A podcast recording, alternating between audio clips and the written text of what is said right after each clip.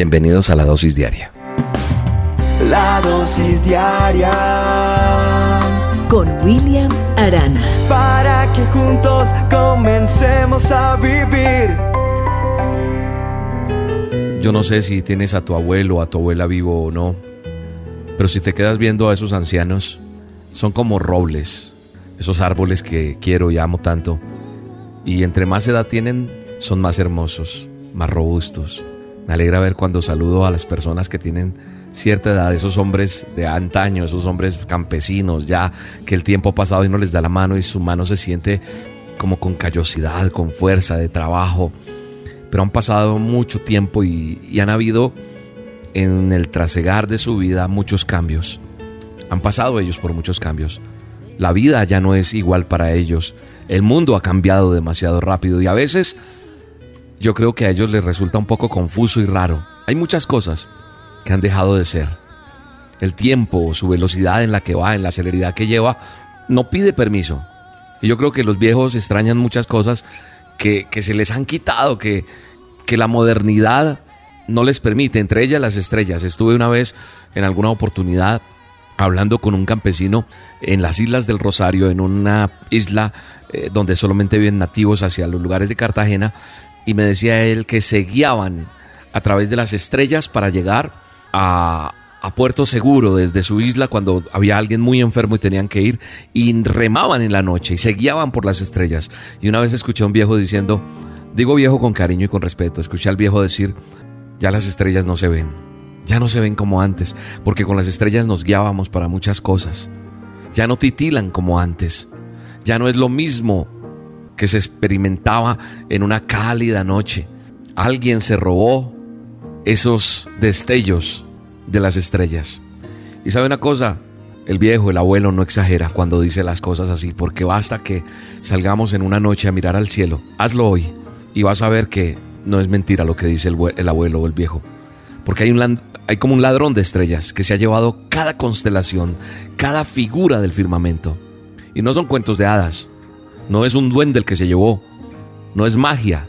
¿Sabes qué lo que está pasando? Es la responsabilidad de todas las luces artificiales que son numerosas en cada ciudad. Entonces, como cada vez hay más luces, más luces, entonces contaminan la noche y entonces la emisión de ese flujo luminoso, si se me permite el término, nos quita la, la posibilidad de ver las estrellas. Y es algo bien complicado, ¿sabe?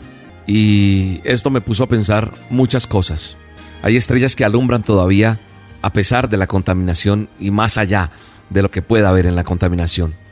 Y recuerdo que cuando empecé mi relación con Dios hace muchos años, yo era un adolescente y, y sufrí muchas caídas. Permanecer en Dios me costó, no fue fácil. Yo recuerdo que yo salía de las reuniones de jóvenes, de las vigilias, de cosas que hacíamos, y yo caminaba desde el lugar donde asistía a la iglesia hasta mi casa, era lejos. Muy, tenía que caminar mucho. Pero yo recuerdo que yo miraba al cielo y nunca voy a olvidar cómo le hablaba yo a Dios y cómo siempre yo me relacionaba con Dios y cómo le hablaba. Y algo que yo le decía es, Señor, el cielo está totalmente encapotado, nublado. Quiero ver una estrella si me estás escuchando. Quiero saber si estás ahí. Y de repente, así estuviera muy encapotado, se veía como un lucero, como titilaba, y era algo que quebrantaba, igual recordarlo en este momento quebranta mi corazón. ¿Sabes una cosa? Hoy en día, a pesar de todo lo que te he contado de los abuelos, de que ya casi no se ven las estrellas, hay estrellas que alumbran todavía a pesar de la contaminación, a pesar de todo lo que está sucediendo hoy en día. ¿Por qué? Porque hay creyentes, hay personas como usted o como yo, renacidos por el Espíritu de Dios, por el Espíritu Santo. Esas luces que, que sin esa contaminación o con la que haya, brillamos con la luz que Jesús nos entrega. Y hoy solamente quiero decirte que no te detengas, que no pares, que no nos cansemos de hacer el bien, que nos abramos paso a la fuerza, que no es que busquemos el protagonismo, no. Tenemos que estar firmes en el firmamento de nuestro testimonio, en integridad, a pesar de lo que estamos viviendo hoy en día.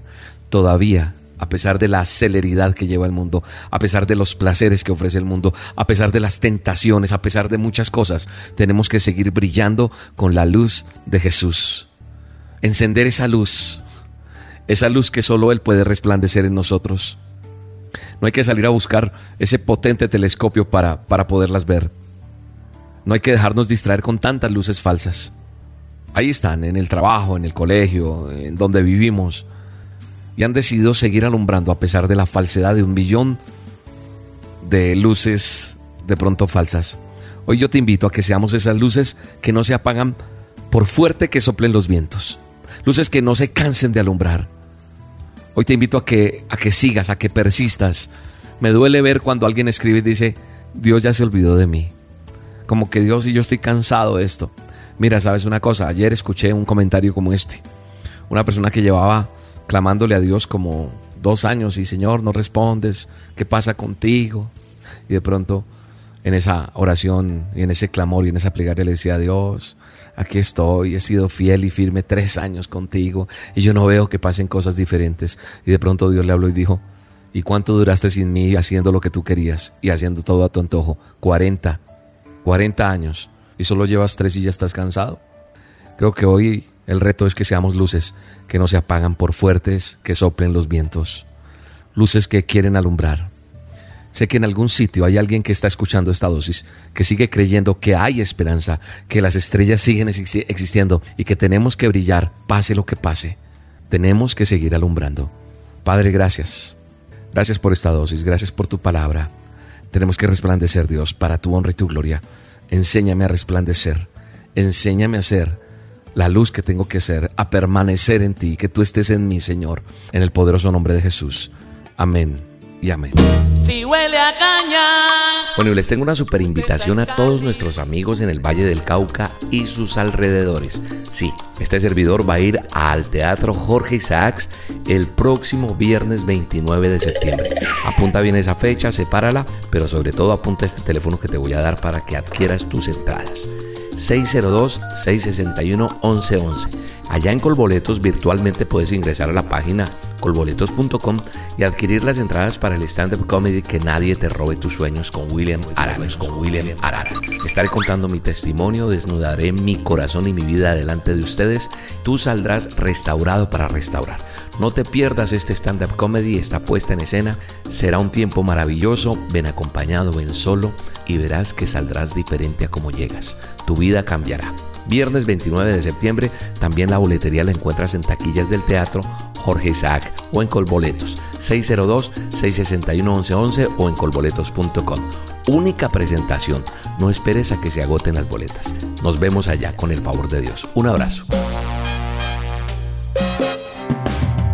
La dosis diaria con William Arana, tu alimento para el alma. Vívela y compártela. Somos Roca Estéreo